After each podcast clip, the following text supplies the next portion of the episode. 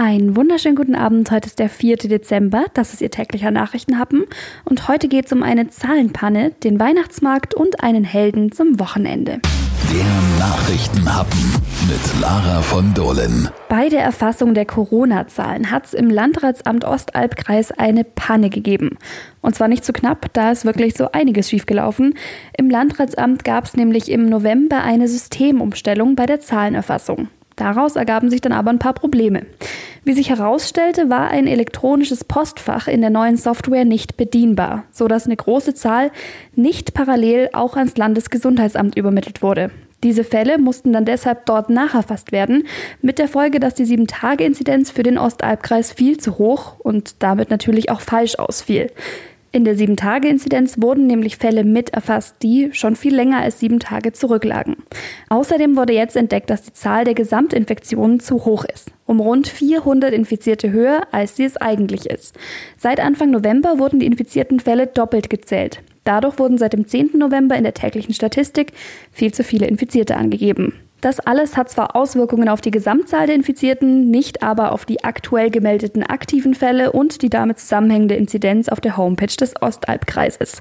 Inzwischen wurde die Statistik korrigiert. Es ist inzwischen keine Riesenüberraschung mehr, es dämpft aber schon so ein bisschen die Stimmung. Und für die Standbesitzer ist es eine besonders harte Zeit.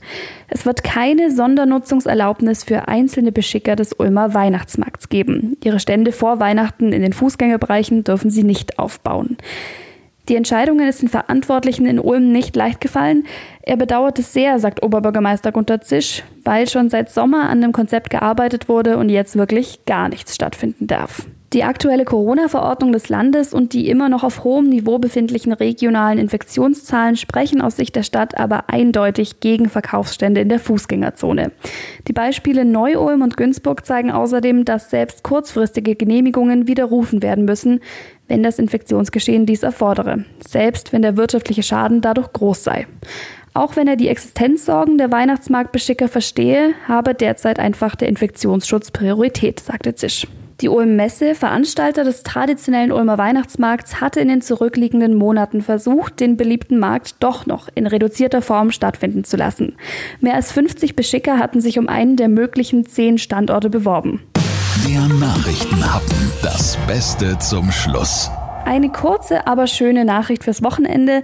Ein Zeitungsausträger im Unterallgäu ist für eine Seniorin zum Schutzengel geworden. In Türkheim im Unterallgäu ist am frühen Morgen ein Zeitungsausträger bei seiner nächtlichen Tour durch ein Wohngebiet unterwegs und stellt dort fest, dass eine 97-jährige Seniorin in ihrer Wohnung gestürzt ist und nicht mehr selbstständig aufstehen kann.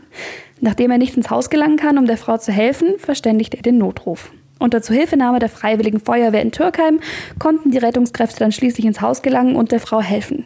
Dem umsichtigen Handeln des Zeitungsausträgers ist damit zu verdanken, dass der Frau geholfen werden konnte. Wirklich super gemacht.